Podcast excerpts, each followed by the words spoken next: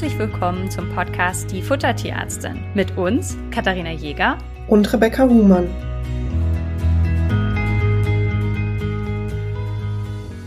Heute widmen wir uns mal wieder einem medizinischen Thema und zwar wollen wir über die Pankreatitis sprechen.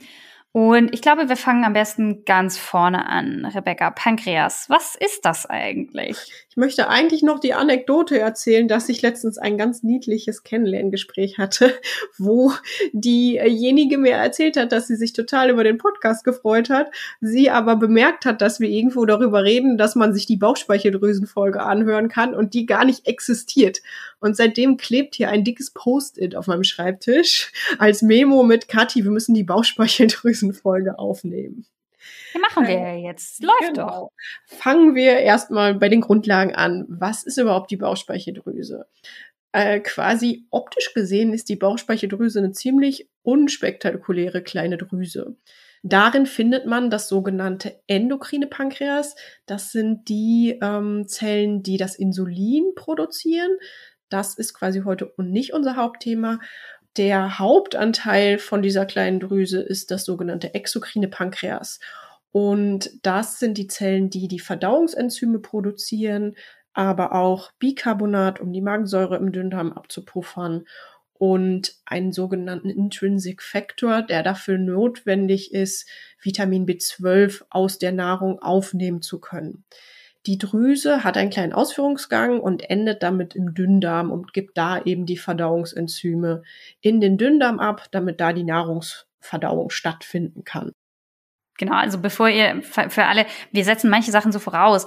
Äh, Enzyme sind Proteine, die eine Spaltungsaufgabe übernehmen. Das heißt, es gibt Lipase, Amylase und Protease, die dafür da sind. Also die Lipase äh, unterstützt bei der Fettspaltung und ähm, Amylase ist für die Stärkeverdauung wichtig und die Protease hilft eben bei der Proteinverdauung. Und ihr könnt euch vorstellen, wenn da irgendwas klemmt, dann wird's mit Verdauung ziemlich schwierig. Und deswegen spielt natürlich die Bauchspeicheldrüse bei uns in der Ernährungsberatung so eine große Rolle.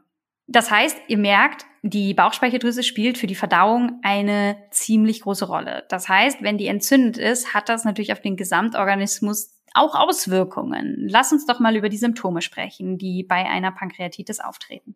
Also bei der Bauchspeicheldrüsenentzündung oder Pankreatitis gibt es eine ganze Reihe von Symptomen. Das Problem ist, dass die nicht immer alle gleich sind. Das heißt, manchmal ist es gar nicht so einfach darauf zu kommen, dass die Bauchspeicheldrüse jetzt entzündet ist. Ähm, Symptome, die ganz typisch sein können, ist zum Beispiel Erbrechen, Durchfall, Magenübersäuerung und Sodbrennen quasi als Folge dieser Entzündung. Das können aber auch relativ subtile Symptome sein, wie nur Bauchschmerzen, das erstmal gar nicht so viel auffällt. Ähm, das ist sicherlich so der Hauptsymptomkomplex. Genau, mir würde jetzt noch einfallen, manche Tiere stellen das Fressen auch ein. Ne? Also, wobei man jetzt nicht genau weiß, stellen sie es ein direkt wegen der äh, Pankreatitis oder weil dann irgendwann der Bauch so weh tut, dass sie einfach gar nichts mehr wollen. Und manche sind schlapper und ganz fies, andere sind aber weiter munter drauf. Also das ist, man kann das gar nicht so, so pauschal sagen. Genau, also es gibt wirklich fiese, schwere Fälle, denen es dann so schlecht und ziemlich schnell schlecht geht, dass sie auch in die Tierklinik müssen und da stationär aufgenommen werden müssen. Und manche Fälle, wie soll ich sagen, in Anführungsstrichen plätschert die Entzündung so vor sich hin, da sind die Symptome nicht so dramatisch auffällig. Was ich dann immer ganz oft höre, wo gesagt wird, ja, hier ist eine akute Bauchspeicheldrüsenentzündung oder eine chronische Bauchspeicheldrüsenentzündung, das ist tatsächlich von außen gar nicht so klar zu sagen. Das sind manchmal Begriffe, mit denen um sich geworfen wird. Wenn man das ganz päpstlich nach Lehrbuch betrachtet, kann man leider nur feststellen bei einem toten Tier, wenn man im Mikroskop die Bauchspeicheldrüse untersucht, ob es sich um eine akute, also nur kurzweilige oder chronische Entzündungsform handelt. Das heißt, von außen ist es super schwierig abgrenzbar und auch nicht genau zu sagen. Ne? Da können wir nur sagen, Bauchspeicheldrüsenentzündung ja oder nein und akuter schwerer Verlauf ja oder nein. Also es ist manchmal so ein bisschen irreführend von der Begrifflichkeit her.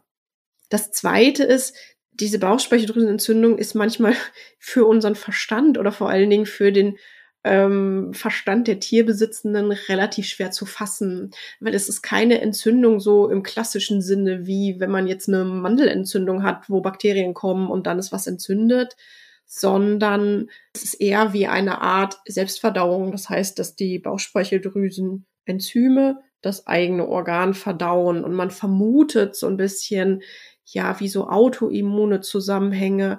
Aber wenn man ehrlich ist, so 100 Prozent weiß man gar nicht so genau, wo die Bauchspeicheldrüsenentzündungen herkommen. Das heißt, so ähnlich wie in der Magendrehungsfolge ist es eigentlich so, dass so eine richtige Ursache für die Bauchspeicheldrüsenentzündung gar nicht bekannt ist.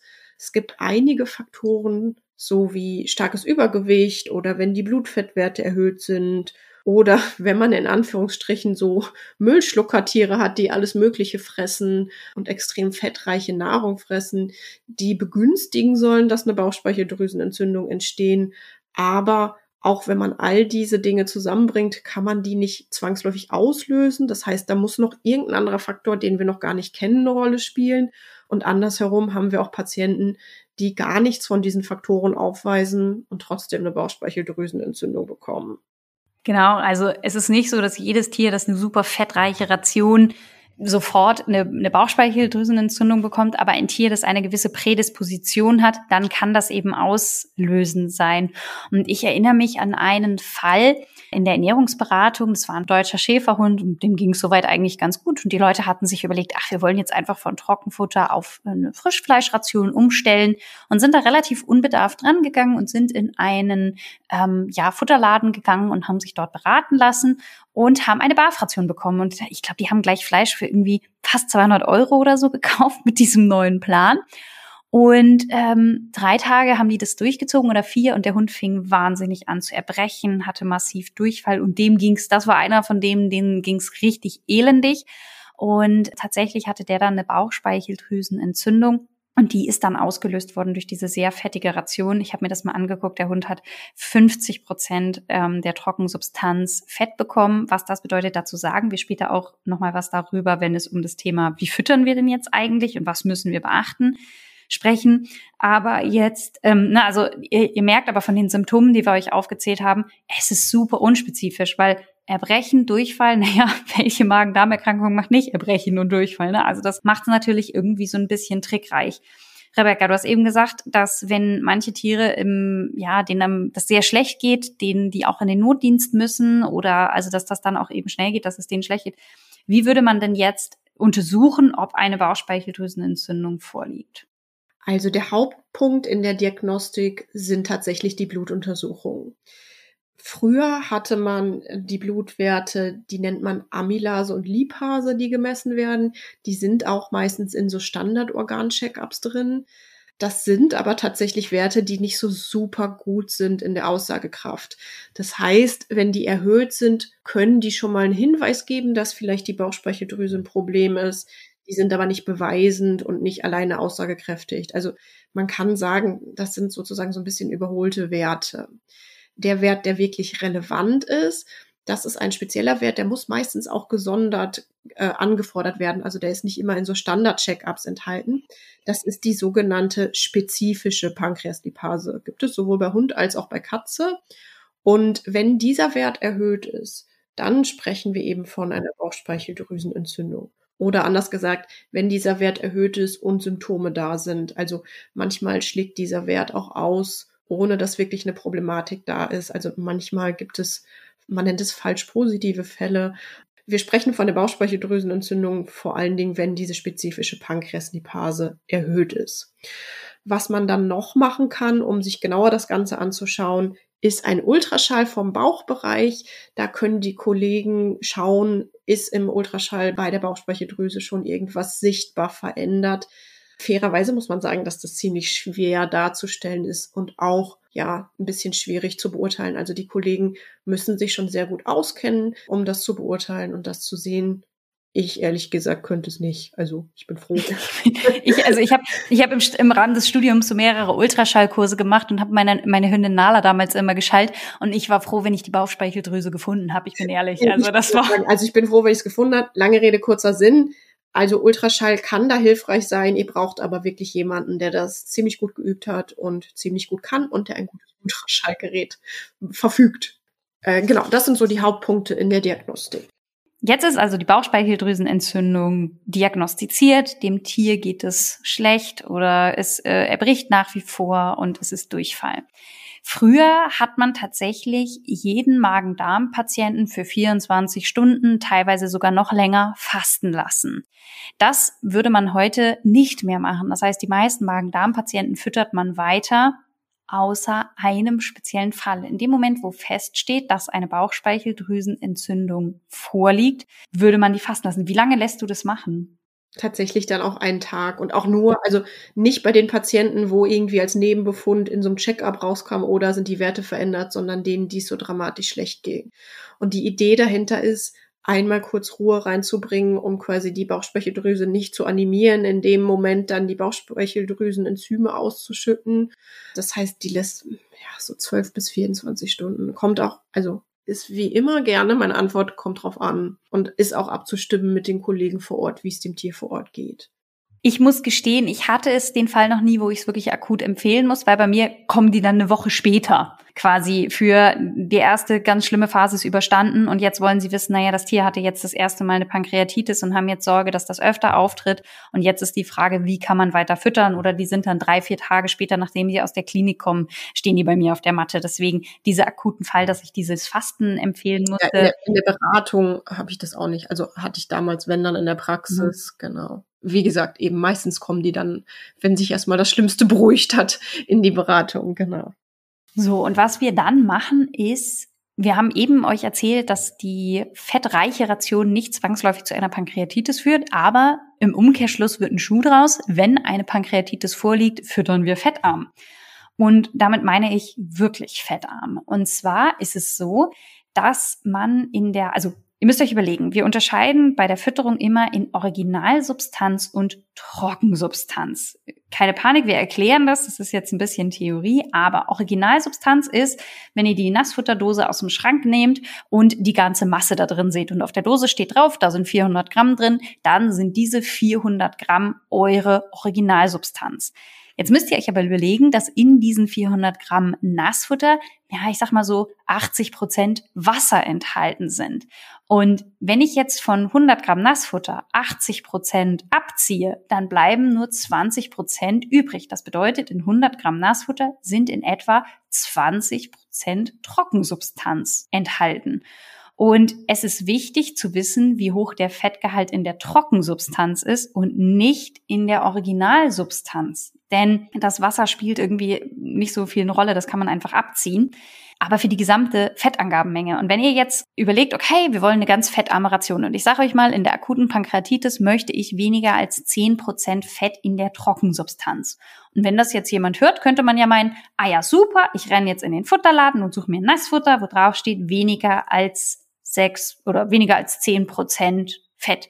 Und davor kann ich euch nur eindringlichst warnen. Wenn nämlich auf einem Futter draufsteht, zehn Prozent Fett, und wir haben das jetzt mal eben runtergerechnet, ihr lasst 80 Prozent Wasser weg, dann bleiben 20 Prozent Trockensubstanz übrig und von diesen 20 Prozent sind 10, also ist die Hälfte, nämlich 10 Prozent von der gesamten Menge, Fett. Das bedeutet, jedes zweite Molekül ist ein Fettmolekül. Heißt im Umkehrschluss, wenn da drauf steht 10 Prozent Fett bei einem Wassergehalt von 80 Prozent, dann haben wir 50 Prozent Fett in der Trockensubstanz. Und das führt dazu, dass wir bei einem Nassfutter eher so von ein oder zwei Prozent Fett maxi, maxi, maximal sprechen. Ja, also seid da bitte vorsichtig. Ich kann euch da nur eindringlich bitten, zu uns in die Beratung zu kommen oder euch das empfehlen. Ähm, wir rechnen euch da natürlich schöne Sachen, so dass ihr wisst, dass ihr auf der richtigen Seite seid. Aber das ist ein ganz häufiger Fehler, dass Leute sagen, ja, ich habe doch was Fettarmes genommen und vielleicht aus dem Regal was genommen haben, was ein bisschen weniger fettig ist als das, was sie vorher gefüttert haben, aber trotzdem unterschätzen, wie hoch der Fettgehalt in der Trockensubstanz Substanz ist. Beim Nassfutter schlägt dieser Effekt deutlich stärker zu als beim Trockenfutter.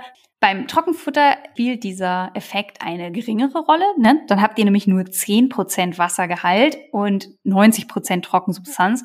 Das heißt, dass die Menge, die an Fettgehalt angegeben ist, deckungsgleicher mit dem ist, was in der Trockensubstanz ist. Also die Abweichungen sind nicht ganz so stark wie beim Nassfutter, aber trotzdem solltet ihr darauf achten, wirklich sehr, sehr fettarme Futter zu füttern. Also ja, ich finde immer schwierig, so Zahlen zu nennen, weil es auch so ein bisschen davon abhängt, was ihr noch zusätzlich gebt, ob ihr noch zusätzlich was gebt. Es ist auch hier wieder eine individuelle Entscheidung. Also wie stark und wie streng man das Fett reduzieren muss, ist auch davon abhängig, ne, wie geht's dem Tier, wie ist der Verlauf, ist das Tier übergewichtig, ja oder nein, sind da Blutfettwerte erhöht oder verändert, ja oder nein. Also auch hier ist es wieder so eine individuelle Geschichte. Und wenn eine Bauchspeicheldrüsenentzündung längerfristig ein Problem ist, dann wird als nächstes auch darauf geachtet, dass der Proteingehalt nicht so unfassbar hoch ist. Ihr könnt euch vorstellen, wir haben eben erzählt, die Bauchspeicheldrüse macht Enzyme für die Fettverdauung, für die Eiweißverdauung und für die Kohlenhydratverdauung. Und vom Prinzip her ist auch so das Ranking in den Dingen, die betroffen sind. Also am schwersten ist sozusagen immer die Fettverdauung beeinträchtigt, dann kommt die Eiweißverdauung und dann die Kohlenhydratverdauung. Das heißt auch nicht unendlich viel Eiweiß und wie bei den meisten Erkrankungen, die Eiweißquellen müssen hochverdaulich sein. Beziehungsweise bei den Bauchspeicheldrüsenpatienten sollte das komplette Futter hochverdaulich sein, um es der Verdauung nicht zu schwer zu machen. Genau. Ne, also nur Muskelfleisch, keine Innereien, Milchprodukte wären geeignet. Ähm, das sind so Sachen, die geeignet sind. Und was ich ganz spannend finde, wir haben bei der, bei der Bauchspeicheldrüse immer so ein paar Ausnahmen. Ne? Ich habe eben gesagt, man lässt nicht mehr fasten, außer bei der Bauchspeicheldrüse.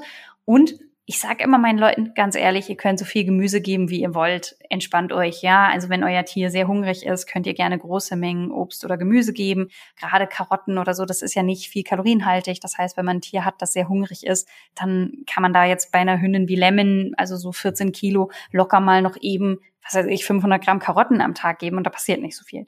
Bei der Bauchspeicheldrüse ist das ein ganz bisschen anders, denn wir wollen dafür sorgen, dass der Rohfasergehalt der Ration nicht allzu hoch wird. Ja? Weil ihr müsst euch überlegen, je höher der Rohfasergehalt, desto länger, äh, desto schneller rutscht der ganze Magen-Darm, also diese ganze Futterkonvolut durch den Magen-Darm-Trakt.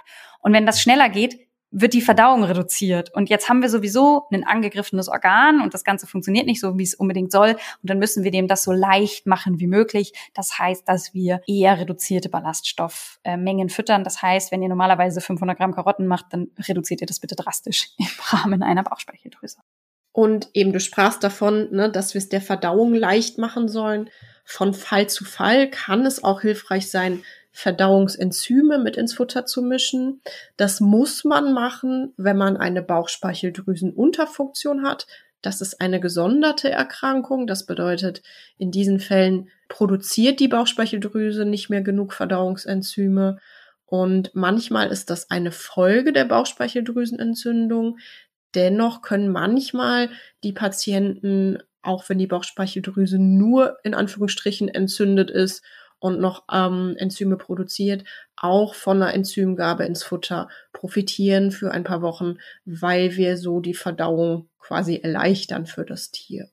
Und der letzte Punkt, wenn wir nochmal reflektieren, was die Funktionen der Bauchspeicheldrüse sind, da sagte ich eben, es wird ein sogenannter Intrinsic Factor in der Bauchspeicheldrüse produziert, der dabei hilft, die B-Vitamine bzw. Vitamin B12 ähm, aufzunehmen aus dem Darm. Und deswegen ist es so, dass wenn wir Hunde haben mit Bauchspeicheldrüsenentzündung, das wird dann meistens im Blut auch kontrolliert, ähm, wie hoch da der Wert ist. Aber wir füttern gerne immer mehr Vitamin B12, um hier eben eine ausreichende Versorgung zu gewährleisten. Das hat den Vorteil, dass man B-Vitamine nicht überdosieren kann. Ähm, das, die gehören zu den wasserlöslichen ähm, Vitaminen. Das heißt, wenn ich da deutlich mehr füttere, passiert da nicht so viel. Und deswegen kann man eben da einfach dann auch ähm, das Ganze ganz gut ergänzen. Wer ganz aufmerksam unsere Folgen bisher äh, verfolgt hat, der wird jetzt vielleicht so ein bisschen aufschreien, weil ich gerade gesagt hat, der Vitamin B12-Spiegel wird im Blut kontrolliert und wir lamentieren sonst immer darüber, dass eine Blutuntersuchung nicht zur Nährstoffversorgungsüberprüfung geeignet ist. Da ist es beim Vitamin B12 ein bisschen eine Sonderstellung. Das bedeutet, man misst den Vitamin B12-Wert in der Diagnostik, um zu schauen, wie gut die Aufnahme aus dem Dünndarm funktioniert. Und da ist der Wert schon aussagekräftig, aber es ist jetzt eben nicht äh, wie so ein Buff-Profil, dass man alle Nährstoffe im Blut misst und guckt, was aufgenommen wird. Langfristig möchte man natürlich verhindern, dass eine Bauchspeicheldrüsenentzündung erneut auftritt. Das heißt, ich lasse die meistens auf diesen hochverdaulichen Rationen.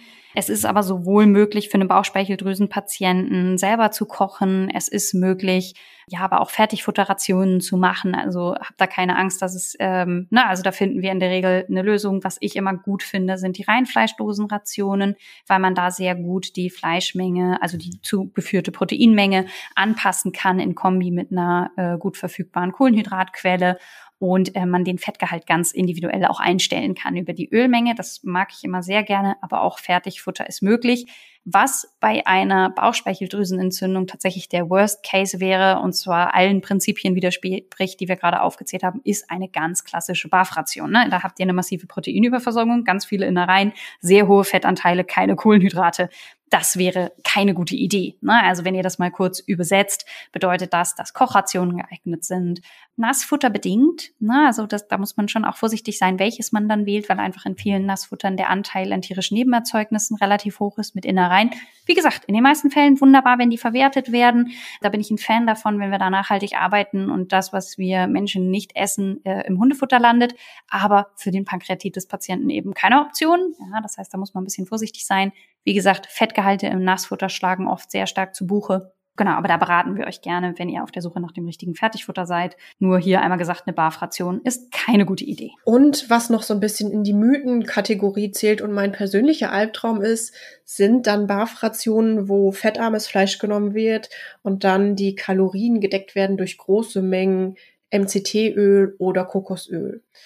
Das ist was, wo auch wieder Infos fehlinterpretiert werden. Bei MCT-Öl beziehungsweise den mittelkettigen Fettsäuren, die den Hauptbestandteil im Kokosöl ausmachen, ist es so, dass die die Bauchspeicheldrüse nicht so stark belasten.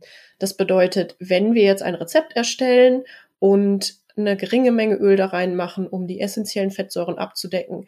Und wir brauchen noch ein bisschen Kalorien und können den Kohlenhydratanteil nicht mehr so viel erhöhen, weil zum Beispiel das Tier einfach nicht die Kohlenhydrate gut mitfrisst kann man eine kleine Menge Kokosöl dazugeben, um die Kalorien zu erhöhen. Das ist dann besser, man erhöht das, als man erhöht andere Öle oder tierisches Fett damit rein. Aber es macht keinen Sinn, das irgendwie in horrenden Mengen in den Hund zu schütten und vor allen Dingen nicht in Buffrationen, die sonst nichts anderes enthalten, außer Eiweiß und Fett. Ist mein absoluter Albtraum, habe ich schon ganz, ganz oft gesehen. Ja, also ich glaube, die Leute unterschätzen das halt auch einfach mit diesen Fettgehalten. Ne? Man liest ja immer wieder, dass in Barfrationen man auf so und so viel Prozent Fett ge gehen soll und wenn dann das Fleisch nicht fettreich genug ist, dann muss das irgendwie so ergänzt werden. Dann gibt es irgendwie so ganz spannende Rechnungen. Ganz ehrlich, das ist Mumpitz. Ich habe es euch eben berechnet, dass wenn ich jetzt mit einem 15 Prozent Fleisch habe, was also 15 Prozent Fett in dem Fleisch und dann habt ihr da 70 Prozent Wasser drin, dann habt ihr 50 Prozent Fett in der Trockensubstanz. Und ich habe das jetzt eben gar nicht nochmal gesagt. Bei einem Pankreatitis-Patienten sind wir in der Akutphase bei 10, in der langfristigen Phase versuchen wir so 15 Prozent nicht zu überschreiten. Und bei einem durchschnittlichen Hund habe ich so ja maximal 20 Prozent in der äh, Trockensubstanz Fett. Ja, das heißt, da wären wir, wir sprechen bei einer teilweise bei den Barfrationen über das Doppelte von dem, was ich eher so empfehlen würde. Katzen haben eine deutlich bessere Fetttoleranz, das kann man nicht unbedingt vergleichen. Da gibt man auch mal gerne fettigere Rationen raus, die tun sich damit leichter. Das heißt, Katzen kommen damit teilweise besser zurecht mit erhöhten Fettgehalten, aber grundsätzlich diese Barfrationen sind meiner Erfahrung nach in der Regel zu fett, einfach auch durch diese, die packen dann Rindertalg oder irgendwas dazu. Das ist nicht unbedingt zielführend. Bei den Bauchspeicheldrüsenentzündungspatienten sind die Katzen auch nochmal ein kleiner Sonderfall und zwar ist da tatsächlich die Fettreduktion nicht so wichtig, sondern da ist es vor allen Dingen wichtig, dass es ganz, ganz leicht verdauliche Zutaten sind. Das heißt, Hunde, erster wichtigster Punkt, Fett reduzieren, Fett reduzieren, Fett reduzieren.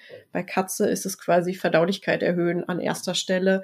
Teilweise äh, liest man sogar in den Studien, dass quasi die Fettreduktion kaum eine Rolle spielt ich mache es bei den Patienten auch immer so, dass ich da nicht extrem viel Fett reinpacke äh, in die Ration, aber es ist eine andere Geschichte als beim Hund definitiv.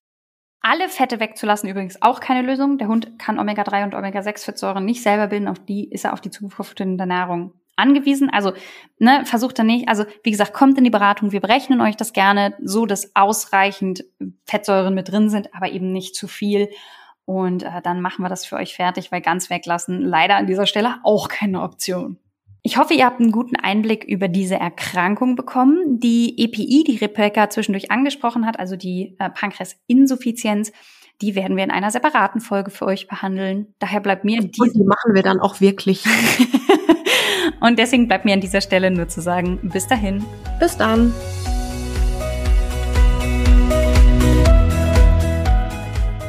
Ihr wünscht euch noch mehr Fakten zum Thema Ernährung für Hund und Katze? Schaut doch gerne bei Instagram bei uns vorbei, die Futtertierärztin.